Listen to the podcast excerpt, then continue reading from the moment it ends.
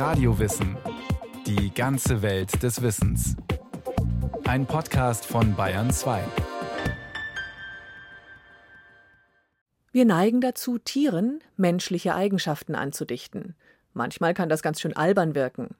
Für Philosophen und Denker sind Beispiele aus dem Tierreich aber manchmal wertvolle Hilfsmittel, um ihre Gedankengänge zu verdeutlichen. Die im 5. Jahrhundert vor Christus erbaute Burgfestung Akropolis ist bis heute das Wahrzeichen Athens. In der Antike bot der mächtige Hügel, sobald die Sonne untergegangen war, einen bizarren Anblick. Dutzende von Eulen starteten ihre nächtlichen Jagd- und Erkundungsflüge.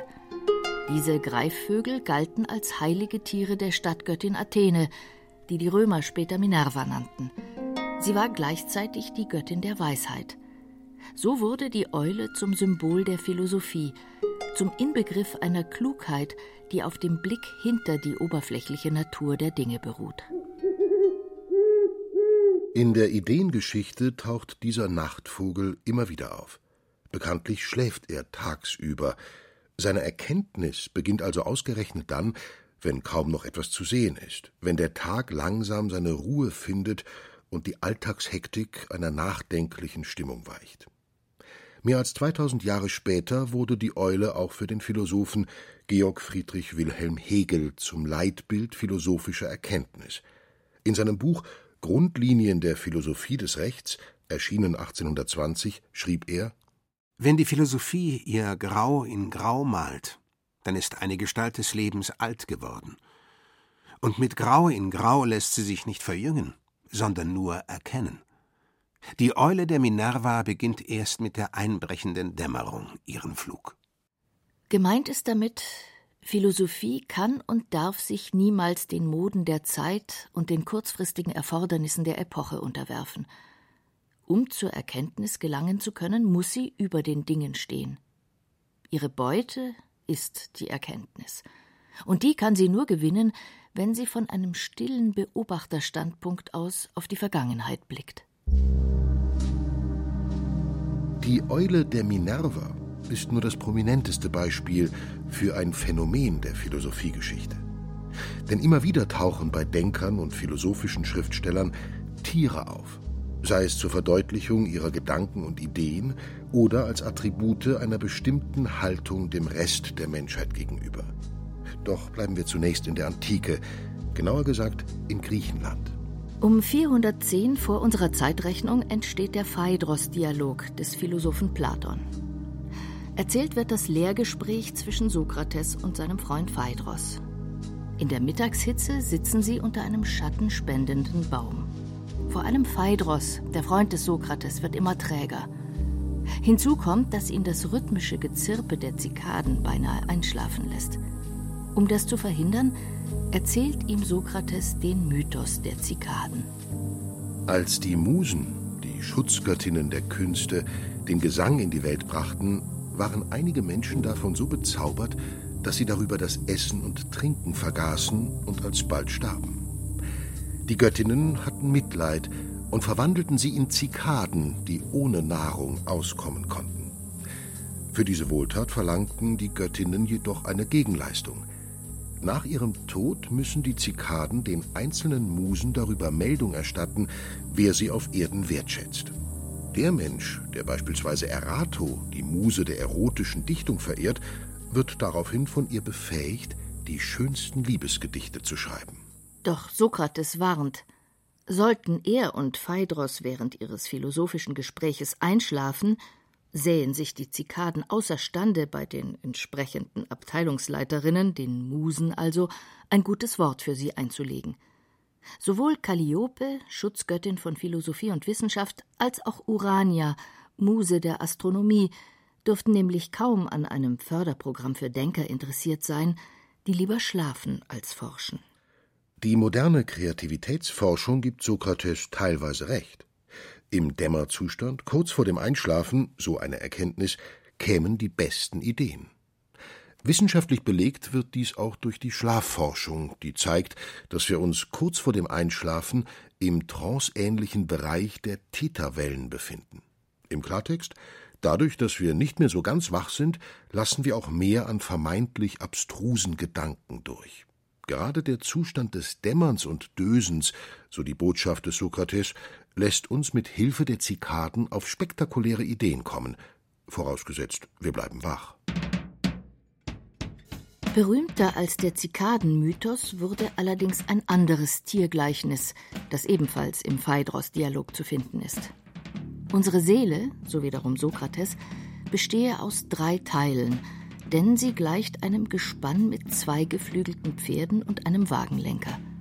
Dieses Gefährt zu steuern ist allerdings nicht ganz so einfach.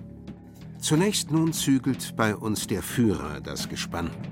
Ferner ist von den Rossen das eine gut und edel und solchen Ursprungs, das andere aber entgegengesetzter Abstammung und Beschaffenheit. Schwierig und mühsam ist daher notwendig bei uns die Lenkung. Denn das ungezügelte Ross muss gebändigt werden, damit die Seele an ihr Ziel kommt. Dieses Ziel ist die Erkenntnis, die Sokrates als das Schöne bezeichnet. In einem langen und ausführlichen Text beschreibt der große Philosoph, wie der Wagenlenker alle Hände voll zu tun hat, das Gespann am Laufen zu halten und in die richtige Richtung zu führen. Damit hat Sokrates auch die Vorgehensweise des wissenschaftlichen Forschens beschrieben. Denn die Kunst des Wissenschaftlers, also des Wagenlenkers, besteht darin, ständig zwischen Gefühlen, Leidenschaften und Vernunft zu vermitteln. Außerdem lässt sich im Wagenlenkergleichnis das sehen, was wir heute als Interessenausgleich in einer Demokratie und auch als Regierungskunst bezeichnen. Gerade in Athen gab es in der Antike eine ganze Reihe von Philosophenschulen neben Platons Akademie beispielsweise noch der sogenannte Peripathos des Aristoteles. Als die rüpelhafteste und gleichzeitig extravaganteste Strömung gilt jedoch bis heute die Schule der Kyniker, eine Art philosophischer Prototyp des Rock'n'Roll, wenn nicht sogar des Punk. Ihr Gründer war der Philosoph Antisthenes, ihr bekanntester Vertreter war Diogenes von Sinope. Er lebte im vierten vorchristlichen Jahrhundert in Athen und Korinth, hatte keinen festen Wohnsitz, verblüffte die Griechen immer wieder mit seinen ungewöhnlichen Fragen und hielt ihnen bei jeder Gelegenheit den Spiegel vor. Er wetterte gegen das ameisenhafte Gewusel seiner Landsleute, mit dem sie sich vor den tiefen Fragen des Lebens drückten. Die Bezeichnung Kyniker war ursprünglich ein Spottname, den die Athener Denkern wie Diogenes verpasst hatten denn der hauste in einem nicht mehr gebrauchten riesigen Vorratskrug aus Ton. Solche Krüge lagen damals überall im Stadtgebiet herum und wurden auch von streunenden Hunden als Hütte benutzt.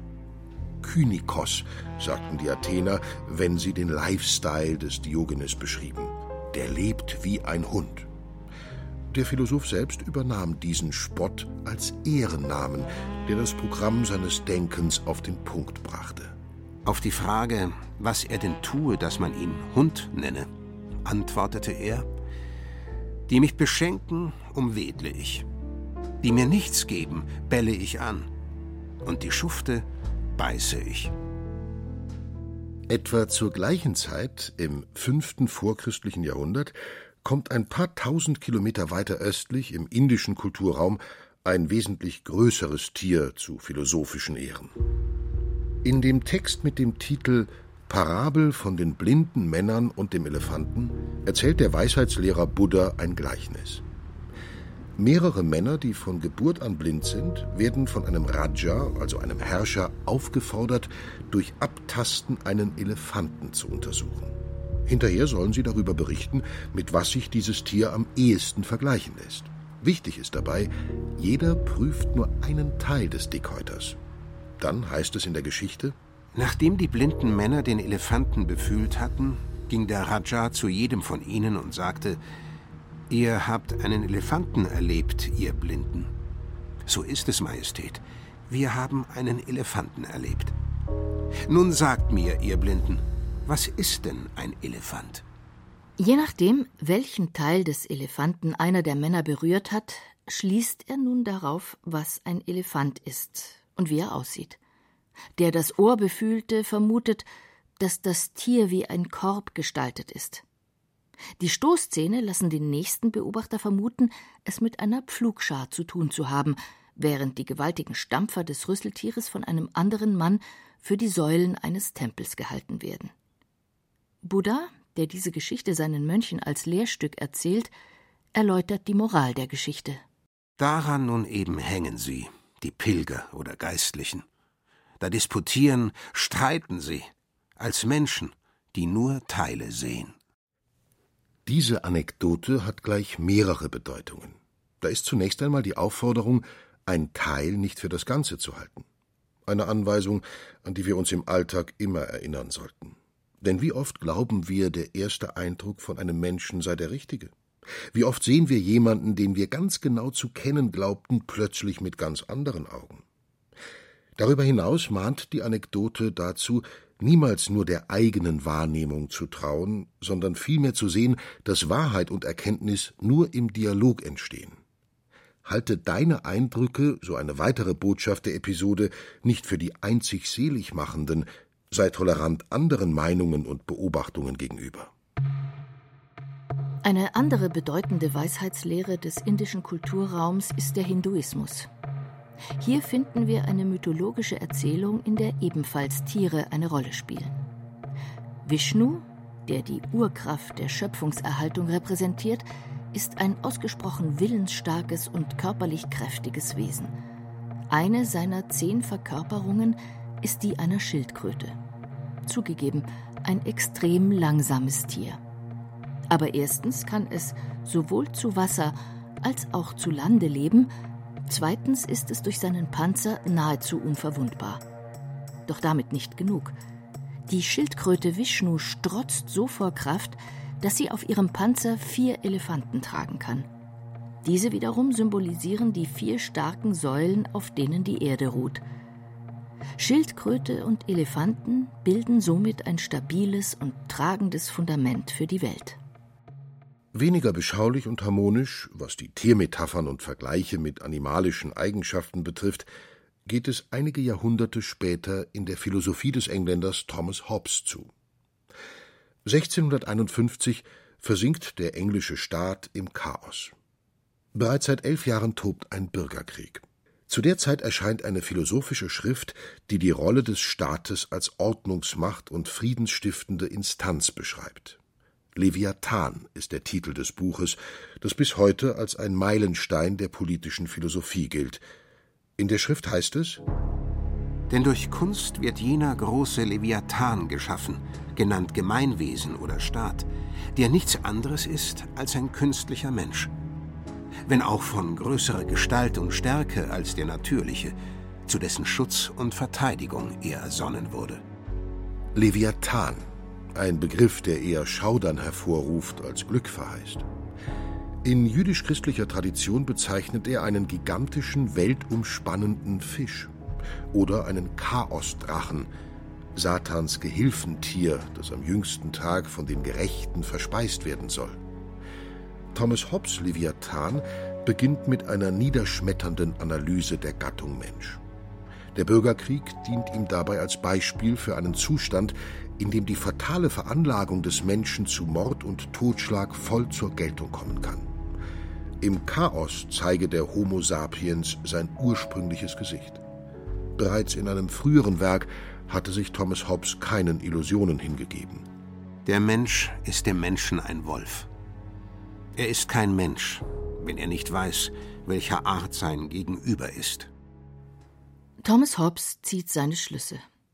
Wenn der Mensch dazu neigt, seinem Artgenossen zum blutrünstigen Wolf zu werden, muss ihn eben ein stärkeres Wesen in Schach halten. Dieses Wesen ist der mächtige Leviathan, ein Staat, auf den sich die Bürger geeinigt haben. Zum Schutz voreinander, aber auch vor ihren Leidenschaften wie Neid, Missgunst und Konkurrenz. In Thomas Hobbes Staatsphilosophie wird der Wolf gezähmt durch eine Art umgepoltes Monster, das seine Kraft in den Dienst des Gemeinwohls stellt. Damit Menschen Gemeinschaften bilden können, brauchen sie Regeln, die dieses Zusammensein ermöglichen. Doch gibt es eine Garantie, dass diese Ordnung auch eingehalten wird? Für Thomas Hobbes bestand sie in einem Abschreckungsszenario, auf das sich die Menschen zu ihrem eigenen Schutz geeinigt hatten. Dieses einschüchternde Wesen ist der Staat mit seinen möglichen Zwangs- und Strafmaßnahmen für den Fall, dass Einzelne oder ganze Gruppen aus der Reihe tanzen. Ganz andere Gedanken über die Natur des menschlichen Zusammenlebens machte sich knapp zwei Jahrhunderte später der deutsche Philosoph Arthur Schopenhauer. Arthur Schopenhauer war ein ausgesprochen pessimistischer Zeitgenosse, der der Menschheit nicht allzu viel zutraute. Vor allem was ihre Fähigkeit zu einem friedlichen Miteinander betraf. Trotzdem musste auch Arthur Schopenhauer anerkennen, dass es menschliche Gemeinschaften gibt, die ohne Neid, Konkurrenz, Hass oder Gewalt funktionieren. Denn schließlich besitzen wir neben der destruktiven Energie, uns gegenseitig zu schädigen und weh zu tun, auch die Fähigkeit der Liebe und der gegenseitigen Hilfe. Auch ohne äußeren Zwang durch einen staatlichen Leviathan leben Menschen zusammen. Um sich das zu erklären, benutzte Arthur Schopenhauer ein Gleichnis, das zu den besten der Philosophiegeschichte gehört. Eine Gesellschaft Stachelschweine drängte sich an einem kalten Wintertage recht nah zusammen, um sich durch die gegenseitige Wärme vor dem Erfrieren zu schützen. Jedoch bald empfanden sie die gegenseitigen Stacheln, welche sie dann wieder voneinander entfernte. Wann nun das Bedürfnis der Erwärmung sie wieder näher zusammenbrachte, wiederholte sich jenes zweite Übel, so dass sie zwischen beiden Leiden hin und her geworfen wurden, bis sie eine mäßige Entfernung voneinander herausgefunden hatten, in der sie es am besten aushalten konnten. Das Stachelschwein-Gleichnis erläutert die Doppelnatur des Menschen. Auf der einen Seite will er für sich sein, auf der anderen Seite muss er die Nähe zu Mitmenschen suchen und auch einen Mittelweg zwischen diesen beiden Extremen. So treibt das Bedürfnis der Gesellschaft, aus der Leere und Monotonie des eigenen Innern entsprungen, die Menschen zueinander.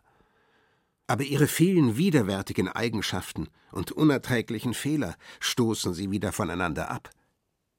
Die mittlere Entfernung, die sie endlich herausfinden und bei welcher ein Beisammensein bestehen kann, ist die Höflichkeit und feine Sitte.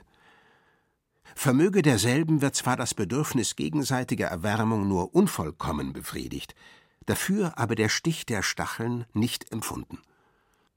Wer jedoch viel eigene innere Wärme hat, bleibt lieber aus der Gesellschaft weg, um keine Beschwerde zu geben noch zu empfangen.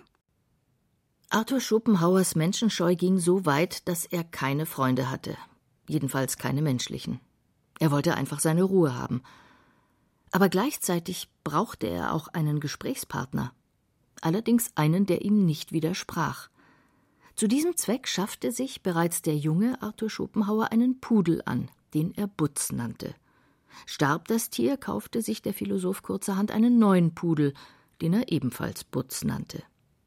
Da es im 19. Jahrhundert keineswegs üblich war, einen Hund in der Wohnung zu halten, geriet Schopenhauer des Öfteren mit seinen Nachbarn aneinander. Das änderte sich ein wenig, als 1851 Arthur Schopenhauers Werk Par Erga und Paralipomena erschien und zum Bestseller wurde. Viele Frankfurter schafften sich nun ebenfalls einen Pudel an. Doch für Schopenhauer war der Hund mehr als nur ein Partner auf langen Spaziergängen den Main entlang. Denn oftmals berichteten Zeitgenossen, dass der Philosoph mit dem Vierbeiner philosophische Probleme besprach. Selbstgespräche mit Hund. Was die Skepsis seinen Mitmenschen gegenüber anbelangt, stand der Philosoph Friedrich Nietzsche seinem geistigen Ziehvater Arthur Schopenhauer in nichts nach. Mit dem Unterschied allerdings, dass er seine Menschenscheu nicht aggressiv austobte. Friedrich Nietzsche glaubte, dass der Mensch nicht nur verändert, sondern überwunden werden müsse. Die Moderne, so sein Befund, zerstöre die Individualität, ebenso das tiefe Empfinden, die Gefühle. Sie würden einer ständigen Alarmbereitschaft geopfert.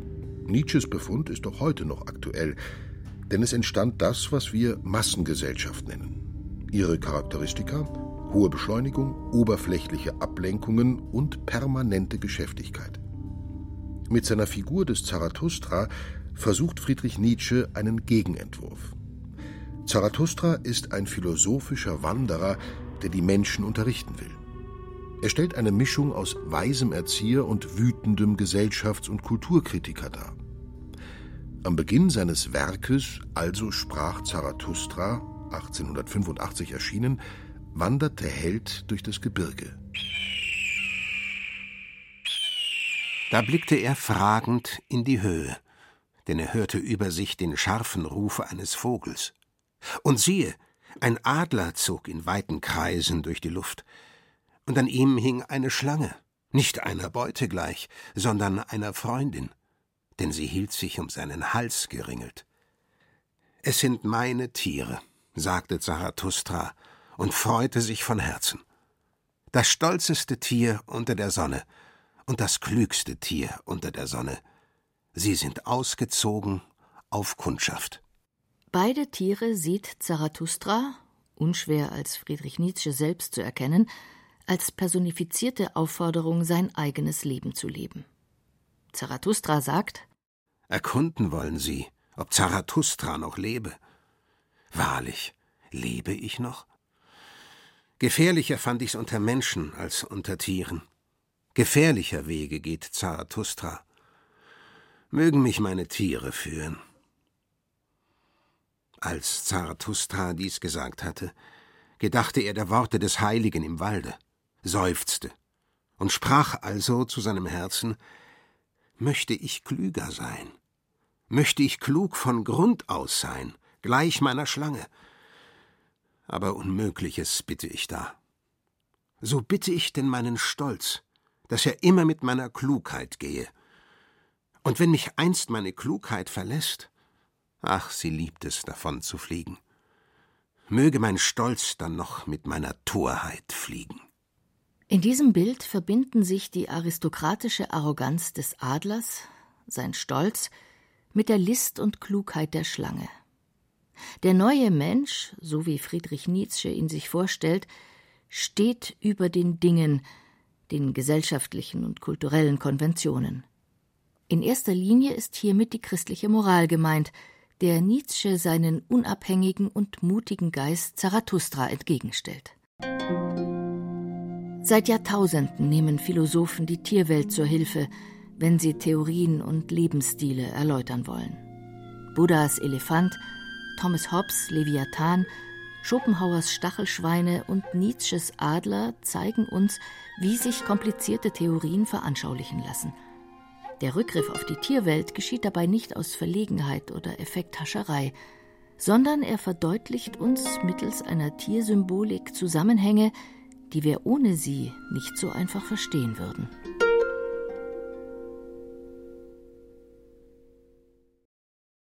Das war Radio Wissen, ein Podcast von Bayern 2. Autor dieser Folge Michael Reitz. Regie führte Frank Halbach. Es sprachen Irina Wanka, Christoph Jablonka und Stefan Wilkening. Technik Daniela Röder. Redaktion Bernhard Kastner. Wenn Sie keine Folge mehr verpassen wollen, abonnieren Sie Radio Wissen unter bayern2.de slash podcast und überall, wo es Podcasts gibt.